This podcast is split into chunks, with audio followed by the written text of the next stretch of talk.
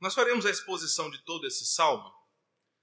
Ah, eu quero te convidar a ler. Vamos ler todos ele. Salmo 73. Ah, eu vou ler e você acompanha na sua versão. Com efeito, Deus é bom para com Israel, para com os limpos, de coração limpo. Quanto a mim, porém, quase me resvalaram os pés. Pouco faltou para que se me desviassem os meus passos, pois eu invejava os arrogantes, ao ver a prosperidade dos perversos. Para eles não há preocupações, o seu corpo é sempre sadio e nédio. Não partilham das canseiras dos mortais, nem são afligidos como os outros homens. Daí a soberba os cinge como um colar, e a violência os envolve como um manto. Os olhos saltam-lhes de gordura, do coração brotam-lhes fantasias. Motejam e falam maliciosamente, da opressão falam com altivez Contra os céus desandam a boca e a sua língua percorre a terra. Por isso, o seu povo se volta para eles. E os tem por fonte de que bebe a largos sorvos. E diz: Como sabe Deus? Acaso há conhecimento no Altíssimo? Eis que estes são os ímpios, sempre tranquilos, aumentam as suas riquezas. Com efeito, inutilmente conservei puro o meu coração e lavei as minhas mãos na inocência pois de contínuo sou afligido e de cada manhã castigado. Se eu pensar em falar tais palavras, já aí teria traído a geração dos teus filhos. Em só refletir para compreender isso, achei muito pesada a tarefa para mim. Até que entrei no santuário de Deus e atinei com o fim deles. Tu certamente os põe em lugares escorregadios e os fazes cair na destruição como ficam de súdito assolados, totalmente aniquilados de terror. Como ao sonho quando se acorda, assim, ó Senhor, ao despertares, desprezarás a imagem deles. Quando o coração se me amargou e as entranhas se me comoveram, eu estava embrutecido e ignorante, como era como um animal irracional na tua presença. Todavia, estou sempre contigo. Tu me seguras pela mão direita Tu me guias como o teu conselho e depois me recebes na glória. Quem mais tenho eu no céu? Não há outro em que eu me compraza na terra. Ainda que a minha carne e o meu coração desfaleçam, Deus é a fortaleza do meu coração e a minha herança para sempre. Os que se afastam de ti, eis que perecem. Tu destrói todos os que são infiéis para contigo. Quanto a mim, bom é estar junto a Deus. No Senhor Deus põe o meu refúgio para proclamar teus, teu, todos os teus feitos. Um belíssimo salmo que certamente tem muito a nos ensinar essa noite. Meus irmãos, esse salmo foi escrito por Asaf. Asaf era um levita, um chefe dos corais que cantavam nos cultos na época do tabernáculo, na época do templo, essa era, essa era a atividade dos levitas. Você pode conhecer um pouco da sua história lendo 1 primeira Crônicas, capítulo 15, verso 16 ao 19. Você vai entender que lá foram eleitos alguns levitas para regerem corais, para cantar no culto ao Senhor. Se diz que a, a tradição de cânticos no culto a Deus começa ali, nesse texto de Crônicas, onde Davi é, sugere que sejam cantadas louvores a Deus no momento da, do, do culto ao Senhor. Em Deuteronômio, capítulo 10, você vai ver que ser levita não era uma coisa tão boa assim. Porque os levitas, lá em Deuteronômio, são escolhidos com o privilégio de estarem constantemente ministrando na casa de Deus. Eles eram os responsáveis por organizar todos os detalhes do culto. Eles viviam integralmente para servir ao Senhor. Eles arrumavam as cadeiras, eles arrumavam o templo, limpavam a bagunça, colocavam todas as coisas em ordem. E um dos privilégios que eles tinham era dedicar sua vida integralmente ao trabalho do Senhor. Mas também havia o ônus de tudo isso. Não foi permitido a eles ter uma herança na terra. A tribo de Levi não podia ter bens, não podia ter posses, porque eles não podiam se preocupar com as coisas desse mundo eles tinham que se preocupar com as coisas de Deus em sua integralidade. Os outros podiam ter seus lazeres, podiam, podiam ter as suas diversões, os seus feriados, as suas viagens, mas os levitas não. Eles trabalhavam exclusivamente para Deus. As outras tribos sustentavam a tribo de Levi para que eles pudessem se dedicar às coisas de Deus, mas eles não podiam fazer muitas coisas. Asaf é um líder então desse grupo, alguém que foi escolhido desde pequeno para servir integralmente na casa de Deus. Os seus salmos, aqueles que estão expressos aqui nos cinco livros dos Salmos, são em sua maioria canções que ele compunha para os corais cantarem nos cultos ou reflexões sobre as coisas que ele via e ouvia no dia a dia. Asaf, como estava diariamente no templo, via muitas coisas. Via pedidos, murmurações, petições, milagres. Via Deus responder com um sim, via Deus responder com um não. Via muita coisa acontecer e essa relação dele com Deus e com o povo fez com que ele produzisse belíssimos salmos que estão aqui no livro dos Salmos. Essas suas ah, esses seus envolvimentos, essas suas relações estão manifestas em Salmos e esse é um dele, num momento muito específico da vida de Asaf. Sabe, que acontece quando você tira o teu olhar e passa a olhar para o lugar errado, achando que a coisa lá está certa? O que acontece quando você vive olhando para o lugar errado a vida toda e achando que naquele lugar que é errado, mas que para você parece certo, está a benção. Qual é o resultado? De desejar, batalhar, correr atrás de motivos errados todo dia da tua vida. Você acha que isso tem um final feliz? Em determinado momento da vida de Asaf, ele sentiu isso na pele. Asaf, no versículos 2 e 3, vai nos dizer que em determinado momento da vida dele, ele quase perdeu a fé. Versículo 2 diz assim: Quase me resvalaram os pés, e pouco faltou para que eu desviasse os meus passos. Isso aconteceu porque, em determinado momento da vida de Asaf, ele olhou para o lugar errado com a intenção de encontrar a seguinte pergunta: Quem é mais feliz? Eu, que dedico a minha vida inteira a servir na casa do Senhor? Eu que sou desde criança incentivado a não abandonar o caminho do Senhor? Eu que não posso ter posses, eu que não posso ter terras, eu que estou servindo a Deus integralmente, ou aqueles que não estão nem aí para Yahvé. Algum determinado momento da vida, Asaf não conta quando, e ele começou a olhar para o lugar errado com a finalidade de medir se ele era ou não uma pessoa feliz. E isso o fez fraquejar e quase perder a fé. O texto começa dizendo, nos versos 2 e 3, que por causa de algum momento da sua vida onde ele comparou o seu estado e o que acontecia com pessoas que não serviam a Deus, ele entrou numa crise. E a crise era: cara, eu estou servindo a Deus com tanta dedicação, integralmente, fazendo a sua vontade, obedecendo a sua lei, mas parece que essa não é a melhor forma de viver. Isso o deixa numa crise.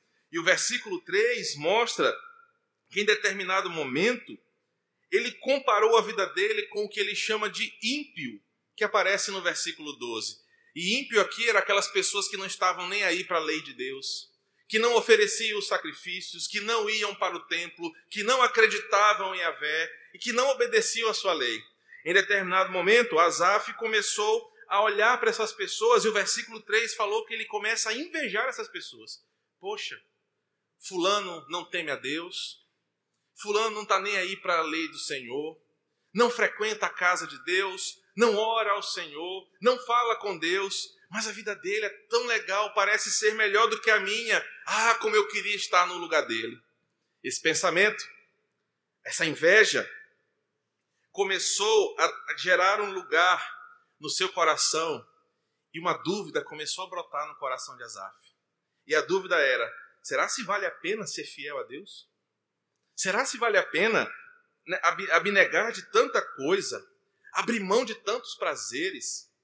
E provavelmente Asaf pensava assim: poxa, feriadão chegando, Fulano e a sua família que não se preocupam com Yahvé, estão uma hora dessa na praia, estão uma hora dessa se divertindo numa arafolia, estão uma hora dessa bebendo, estão uma hora dessa num churrascão, e eu estou aqui, servindo na casa de Deus.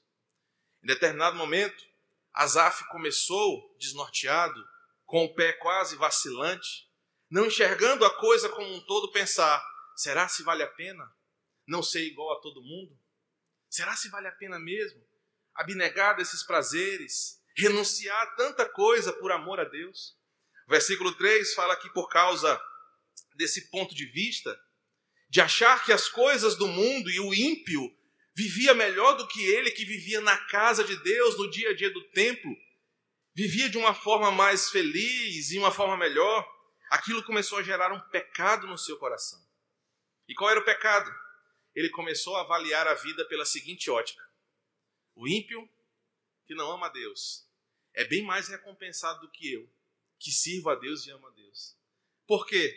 Nos versículos 21 e 22, ele vai dizer o seguinte: que esse pecado começou a colocar em seu coração uma camada grossa de inveja, que chegou a fazer com que brotasse a amargura do seu coração, e ele se tornou um ignorante, embrutecido, como um animal irracional na presença de Deus. Esse pensamento, essa dúvida, essa crise, esse pecado de olhar a vida pela ótica do ímpio e do cristão gerou no coração de Asaf um embrutecimento. Ele começou a olhar para a casa de Deus, para a vida com o Senhor e dizer: Isso aqui não vale muita coisa. Não parece ser boa essa vida. Asaf estava numa crise. Ele começa dizendo isso no texto. Só que a crise de Asaf não era com Deus. O versículo primeiro começa com uma tese dizendo: com certeza Deus é bom. A crise de Asaf não era com Deus, porque Asaf sabia que Deus era bom. Asaf sabia que Deus era acima de qualquer juízo que o homem poderia fazer, que Deus era livre do mal e que o problema não era Deus, mas ele, Asaf, é que precisava sentir na sua mente, na sua alma, no seu coração, que ele teria que ter uma certeza para que a vida com Deus que ele estava servindo, vivendo, tivesse algum sentido. A crise de Asaf não é com Deus. O versículo 1 mostra isso. Com certeza Deus é bom. Com certeza Deus é bom para com Israel, para com o que é limpo de coração. Mas Asaf, não tendo crise com Deus, a crise é com ele mesmo. E qual é a crise? Poxa, se Deus é bom, por que, que as coisas não estão dando certo para mim? Asaf parecia estar desejando uma, uma resposta de Deus que desse para ele uma razão concreta de dizer: Olha, Asaf, por mais que você esteja vendo algumas pessoas e elas pareçam estar felizes, pareçam estar bem, eu sou bom e eu vou te mostrar que existe algo muito maior do que isso, do que essa vida que esses homens vivem que só quem está comigo vai provar. Asaf está numa crise porque ele precisa sentir isso em seu coração. E por que, que eu pensei nesse salmo para nós hoje? Porque aqui nenhum de nós, quer você seja crente ou não, membro desta igreja ou não, você pode afirmar: Deus é bom o tempo todo, e o tempo todo Deus é bom. Nós não temos do que nos queixar de Deus, porque nós não temos condições morais de questionar o caráter de Deus. Mas a maioria de nós aqui, com certeza, em determinado momento da nossa vida, chegou a estar parecido com Asaf, numa crise, em pesar na balança se vale a pena continuar a vida com Deus, ou se é melhor abandonar essa ideologia de que Deus é, é o melhor para mim e viver como ímpio porque parece que eles viviam melhor. A crise de Asaf é uma crise cristã que muitos de nós já passamos ou estamos passando, ou que em determinado momento da nossa vida nós vamos passar. Quando nós olhamos a vida com Deus uma vida de renúncia, de dizer não para muitas coisas, de lutar contra coisas que as pessoas acham que é natural e ainda conseguir ter forças para continuar acreditando que isso é o correto. Na sua cabeça, na cabeça de Asaf, a viver a vida cristã parecia não ter benefícios. Embora sendo criado dentro da igreja, do templo, embora vivendo integralmente para servir ao Senhor, Asaf parece ter entrado numa crise e dizer: Poxa, mas não vale a pena. Não tem benefício. Eu estou dedicando meus dias inteiros a Deus. Mas parece que é inútil quando eu comparo a minha vida com a vida das pessoas ao meu redor. Olha o versículo 13, o que, que ele diz? Com efeito, Inutilmente conservei o meu coração puro e lavei as mãos na inocência, pois de contínuo sou afligido e cada manhã castigado. Asaf está dizendo assim: rapaz, eu dediquei a minha vida toda a Deus, mas parece que é inútil, porque a cada novo dia é uma nova luta, a cada nova manhã é um problema que eu tenho que enfrentar, é uma opressão que eu tenho que vencer. Parece que a vida só está me engolindo, parece que as coisas só pioram e não está adiantando de nada eu estar na casa de Deus. Quantos de nós já pensamos assim? Meu Deus, parece que quanto mais eu oro, tem até um ditado, como é, irmão Davi, mais assombração me aparece. Parece que não está servindo de nada, mais eu busco a Deus, mais problema vem. É mais 011 que fica me ligando, é mais gente me cobrando, é mais boleto atrasado, é mais dificuldade para vencer, é mais isso, aquilo, outro. Parece que não tem benefício. Azaf chegou nesse momento. E por chegar nesse momento, Azaf olhava para a situação ao redor dele de forma errada. E Azaf vai apresentar dois problemas para nós. O primeiro é o seguinte: ele olhava para a situação de forma errada. E também ele olhava para a sua relação com Deus de forma errada. E isso estava deixando ele numa crise. Ele olhava para o lado e parecia que estar servindo a Deus não era bom. Ele olhava para Deus e falava: pô, Deus, mas também tu não me ajuda. Nenhum momento da vida dele, essa crise espiritual deixou ele sem saída. Ele olhava para o dia a dia e falava: poxa, não está compensando ser crente. Ele olhava para Deus e falava: Deus, também tu não está me ajudando. E o coração dele começou a vacilar. E o versículo 2 e 3 fala que ele quase se desviou. O que Asaf precisava era de uma resposta de Deus. Asaf, abre os teus olhos. E o texto vai nos mostrar isso. Que no meio dessa crise, que qualquer um de nós pode passar, a Bíblia vai nos dar uma resposta. Asaf olhava para dois horizontes que, se nós olharmos a vida dessa forma, nós também vamos fraquejar. A primeira delas é que Asaf olhava para a vida e achava que a vida era bem vivida pela prosperidade do ímpio dos versículos 4 até o 12, vai nos mostrar o primeiro horizonte que Asaf olhava e que deixou ele em crise. Ele, em vez de olhar para a sua vida com Deus, ele começou a olhar para a prosperidade de alguém que ele chama de ímpio e falar: o ímpio vive melhor do que eu. Por quê? No versículo 4 e 5 ele vai dizer que os ímpios são despreocupados com o dia de amanhã e com a eternidade. O ímpio não se preocupa com esse negócio de céu e inferno, de eternidade. O ímpio queria viver aqui. Em outras palavras, o ímpio não estava preocupado se vai haver vida após morte, se ele vai sofrer eternamente ou se ele vai viver na presença de Deus eternamente. Ele queria viver o aqui e agora. Se estava calor, o ímpio ia, comprava sua cerveja gelada. Se estava afim de conhecer alguém novo, tinha suas relações extraconjugais. E isso não lhe pesava o coração, ele estava despreocupado. Mesmo se isso ofendesse a lei do Senhor, para o ímpio isso não faria diferença. O ímpio também, no verso 4 e 5, eram aqueles que aproveitavam cada momento, cuidavam dos seus corpos para que eles fossem objeto de desejo, investiam nas suas relações hedonistas, aproveitavam as situações ao máximo, porque o ímpio sabia que o melhor dessa terra era aqui. Dos versos 6 ao 8, Asaf vai dizer que esses homens eram sempre soberbos, tinham sempre melhores condições, pareciam estar sempre pagando tudo no débito, porque tinham muito dinheiro sempre. Pareciam sempre estar bem, eram valentes, não levavam desaforo para casa, eram robustos, cheios de realizações. O ímpio todo semestre viajava para a Europa, todo semestre fazia uma viagem para Barreirinhas, para Gramado, ia conhecer Fernando de Noronha, e coitado de Azaf, ia no máximo em Bacabeira comprar Jaçanã. Era mais ou menos assim a ideia. Ele olhava ímpio e falava: caramba, esse cara não tem meia vé, esse homem aí não ama Deus, e ele está todo o tempo valente, todo mundo tem medo dele, ele tem muito dinheiro, tudo que ele planeja ele faz. Do verso 6 ao 8 ele diz isso. Ele fantasia uma coisa no seu coração, se é com é, ah, viagens, pessoas, lugares, ele faz. A vida do ímpio parece ser muito boa, eles são opressores, eles não são empregados, mas eles são empresários. Eles não são funcionários, eles fazem a mandar.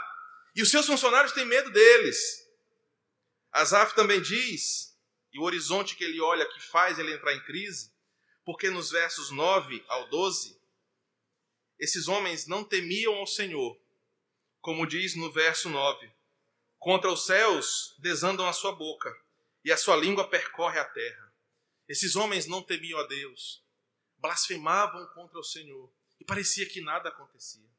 Pelo contrário, a sua incredulidade e pregar a sua incredulidade fazia com que eles tivessem seguidores. Eles pregavam contra Yahvé e as pessoas seguiam aquelas pessoas. A vida do ímpio parecia ser muito boa, porque parece que Deus não fazia nada contra eles. No verso 11, eles falam: Olha, como sabe Deus de alguma coisa? Acaso há conhecimento em Deus? Eles estão dizendo o seguinte: Deus não sabe de nada, Deus nem existe. O bom da vida é agora. E é tão verdade que eu, ímpio, faço tudo que a lei proíbe e estou aqui, forte, gordo, saudável, feliz, minha mulher todo tempo bonita, cheirando a perfume caro, meu carro só anda com tanque cheio. Eu estou bem. Azaf olhava para aquilo ali e falava: caramba, será se o errado então é ser servo de Deus?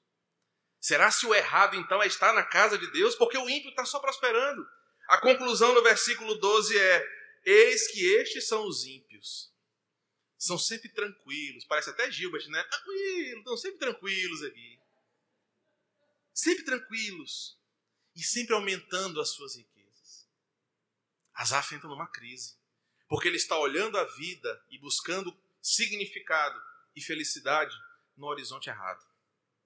Não bastasse isso, olhando para o horizonte da, do ímpio, Asaf entra numa crise.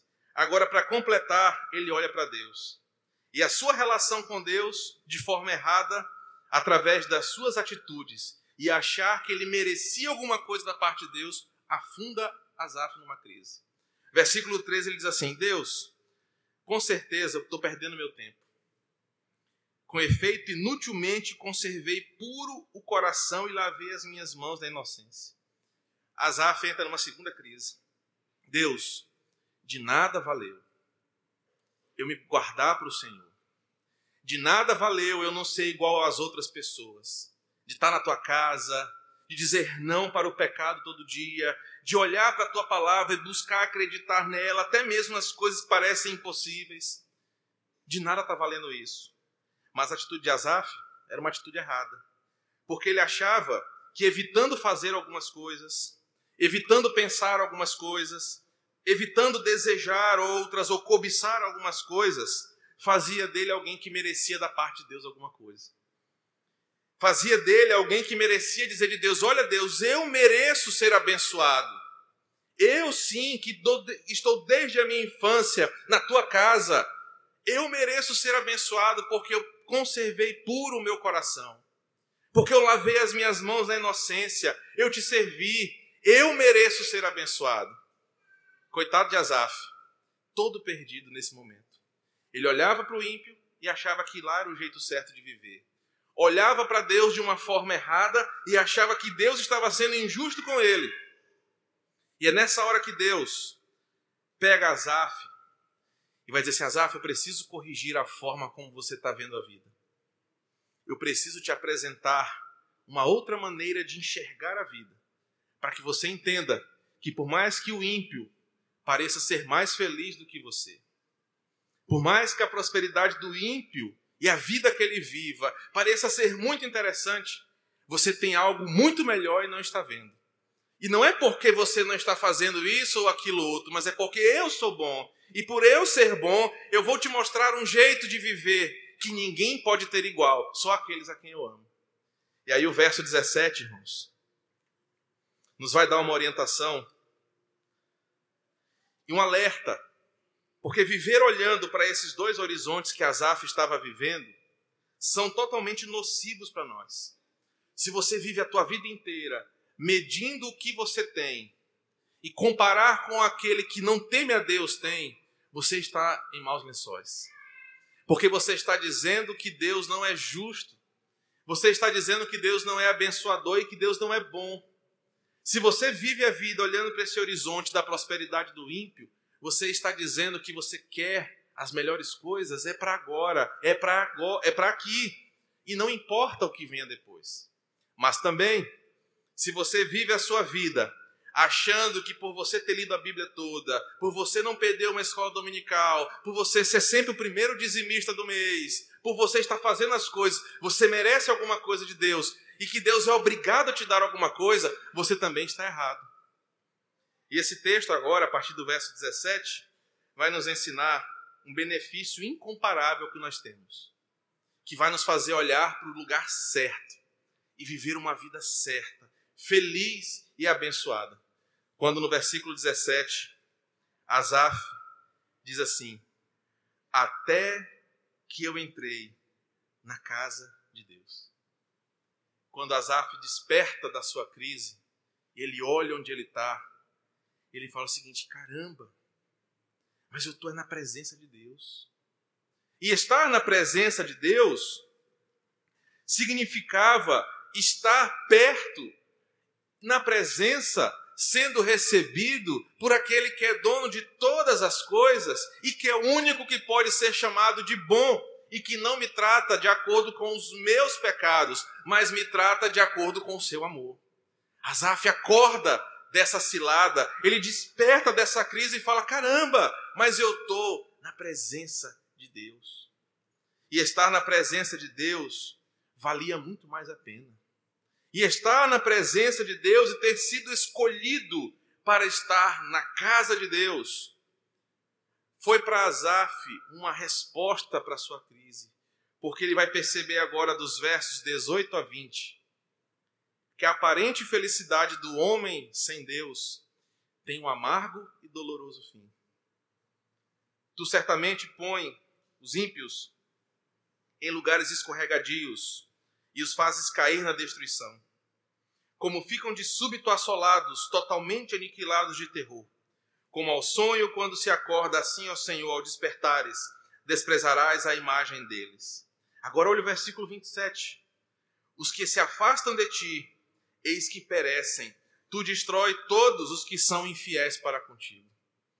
Quando Asaf percebe que é dado a ele o privilégio de estar na casa do Senhor, a recompensa que ele tem é o seguinte: olha, o ímpio pode até estar provando uma felicidade maior do que a minha aqui. Ele pode estar até desfrutando de uma vida mais confortável do que a minha, isenta de problemas, isenta de doenças, não sofrendo o que eu sofro, mas o homem que não teme ao Senhor, ele terá um triste fim. Porque Deus irá puni-lo pelos seus pecados, Deus irá contra eles com a sua santa ira e vai destruir a esse homem. Asaf percebe que a primeira bênção que ele tem em suas mãos e que ele estava esquecendo é que no dia que Deus se levantar para destruir os seus inimigos. Podem ser ricos, nobres, influentes, importantes, mas se não são de Deus, serão destruídos e sofrerão eternamente. E Asaf, como alguém que estava na casa de Deus, estava livre dessa condenação, porque Deus é bom e colocaria Asaf, um pecador, na sua presença eternamente. Até que eu entrei no santuário. Significava Asaf ter percebido que a felicidade do homem sem Deus tem um amargo, doloroso fim. E que por mais que aqueles homens desfrutassem agora de uma tranquilidade, o seu fim seria sofrido. Mas aquele que crê, não. Aquele que crê pode passar por diversas privações aqui. Anos depois, Pedro vai dizer o seguinte: para vocês foi dado o privilégio de sofrerdes em nome de Cristo.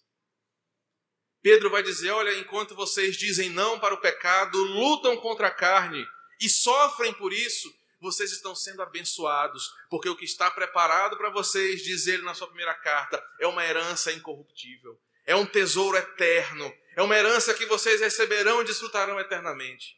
Mas o ímpio não. O ímpio não vai provar desta felicidade. O versos, dos versos 23 ao 25, Asaf percebe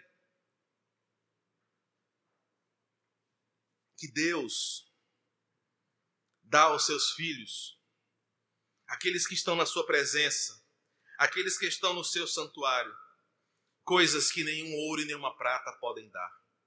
Versículo 23, ele diz assim: Todavia eu estou sempre contigo, e tu me seguras pela mão direita. A primeira coisa que Deus nos dá e que dinheiro nenhum pode dar é segurança eterna. A moeda pode quebrar, o ladrão pode arrombar o cadeado, o ladrão pode roubar o carro, o ladrão pode sequestrar, os investimentos podem falir, mas saber que Deus me segura pela mão direita e me conduz carregado em seus braços é uma segurança que nada nessa vida pode me dar. Asaf está dizendo: esses homens podem ter fortalezas construídas, podem se achar donos de muita coisa, mas eu que estou no santuário de Deus, eu sou seguro porque quem está comigo é o Senhor dos Senhores. Tu estás sempre comigo. Significa que nos meus momentos mais tristes ou mais felizes, Deus está do meu lado e não me abandona, porque Ele está dizendo isso. Lembram da história do filho pródigo?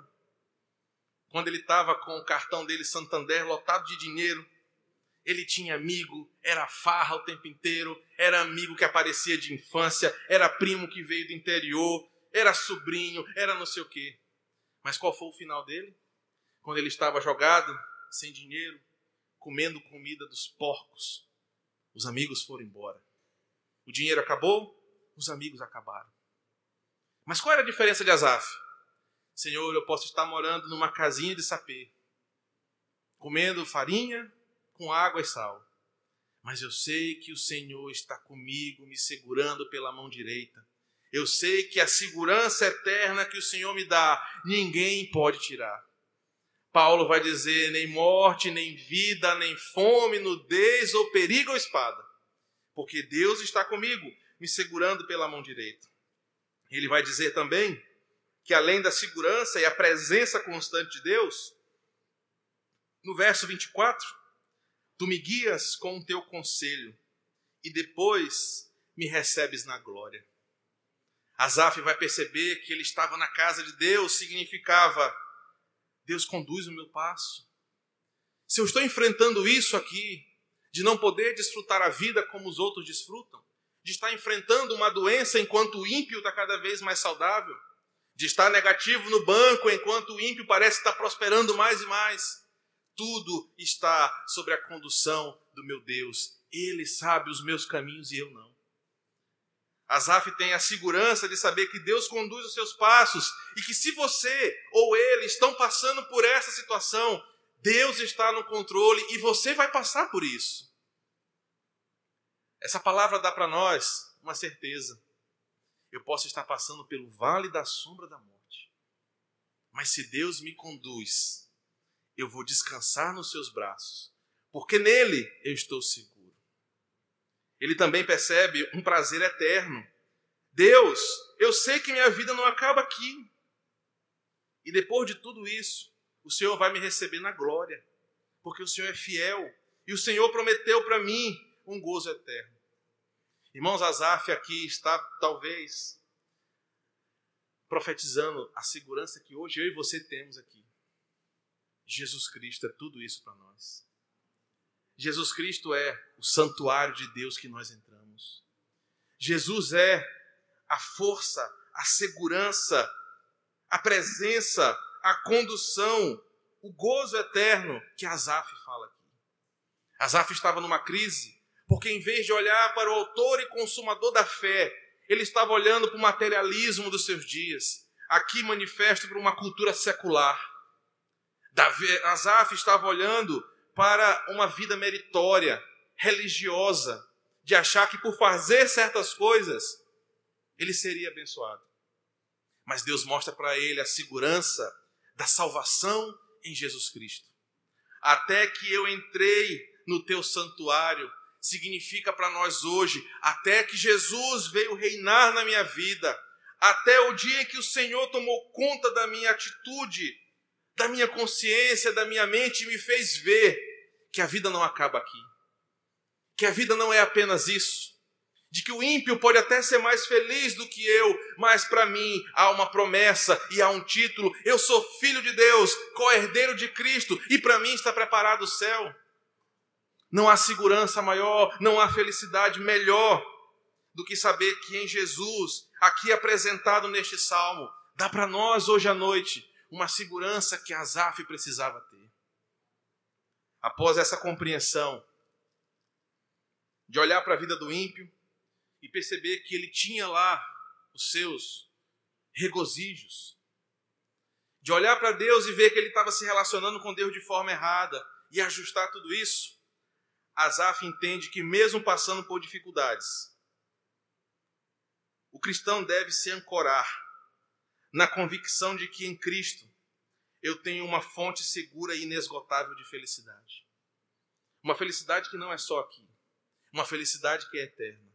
Que eu posso enfrentar problemas que possivelmente o ímpio não enfrenta, mas o que está guardado para mim, ímpio nenhum irá provar. O que está guardado para aqueles que entram no santuário, está guardado para aqueles a quem o Senhor vai presentear. Asaf percebe que não há nada mais precioso do que desfrutar da vida, aqui mesmo com muito pouco, na glória, certamente com tudo. Mas Asaf percebe que não há nada melhor do que viver a vida com contentamento, sabendo que Deus tem o um controle de tudo. Não olhando para o ímpio e achando que o final da vida é aquilo que eles têm. Não olhando para o ímpio achando que a melhor vida é a que eles vivem. Não é olhando para Deus e achando, achando que Deus vai fazer as coisas porque eu faço por Ele. Mas Asaf entende que a melhor forma de viver é estar no santuário de Deus, confiando na sua condução, confiando na sua segurança, acreditando nas suas promessas, sendo fiel à sua palavra, porque isso nos leva à segurança em Jesus. Por isso que a conclusão que ele chega estão no versículo 26 e no 28. Ainda que a minha carne e o meu coração desfaleçam, Deus é a fortaleza do meu coração. Sabe, irmãos, um dia você pode ser acometido de uma doença, uma situação adversa. A tua empresa pode quebrar, você pode ser demitido do trabalho, pode acontecer coisas ruins na tua vida. Mas essas coisas não são maiores do que a convicção de que quando você entra no santuário de Deus, há promessas eternas e seguras para você. Porque quem prometeu não foi homem, foi Deus. Quem prometeu foi o Senhor e ele é fiel e bom para cumprir a sua palavra. Asaf diz: Olha, por mais que eu não viva tão bem quanto o ímpio, por mais que eu não tenha as coisas que ele tem, mas Deus é a minha fortaleza. Deus é a fortaleza do meu coração. E no verso 28, quanto a mim, bom é estar junto a Deus. No Senhor Deus eu ponho o meu refúgio, para proclamar todos os seus feitos. Asaf sai dessa crise que ele estava, concluindo o seguinte: se eu olhar para o ímpio ou olhar para a religiosidade, eu não vou viver feliz. Mas se olhar para o Senhor, hoje, se olhar para Jesus, amar a sua lei, a sua palavra, viver na sua casa, andar, adorar no seu santuário, eu tenho a fórmula de uma vida feliz e abençoada. Mesmo tendo pouco dinheiro, mesmo tendo que abrir mão de coisas que pessoas fazem e eu não posso fazer. Porque o que está preparado para mim, Paulo diz, nem olhos viram e nem ouvidos ouviram. E certamente é muito melhor. Que com essa palavra o Senhor encha o nosso coração de esperança para a honra e glória do seu nome. Amém? Quero convidar você a orar.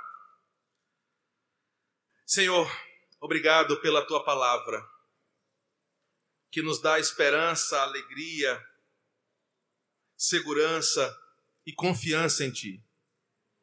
Obrigado porque a crise que Asaf enfrenta pode ser a crise de muitos hoje aqui essa noite.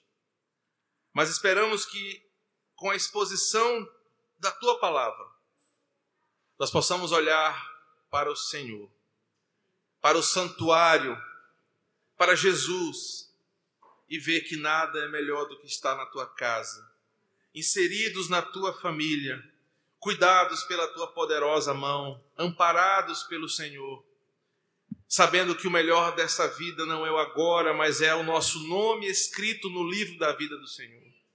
É saber que das tuas mãos ninguém pode nos tirar. É saber que todas as coisas estão sob o teu controle e que nós não estamos ao acaso, largados à nossa própria sorte, mas que o Senhor cuida de nós. Obrigado, Senhor, porque Asaf, ao entrar no teu santuário, reconheceu que a dádiva dessa vida é ser amado pelo Senhor. Obrigado, Jesus, por nós essa noite aqui, que já entramos no teu santuário, que é Jesus Cristo em nós. E fomos iluminados pelo teu evangelho que nos mostra que a beleza da vida, a segurança desta vida, é Cristo em nós, esperança da glória. Te louvamos por isso. Alimenta o nosso coração com esta palavra, para que o teu nome seja engrandecido entre nós. Em nome de Jesus nós oramos. Amém.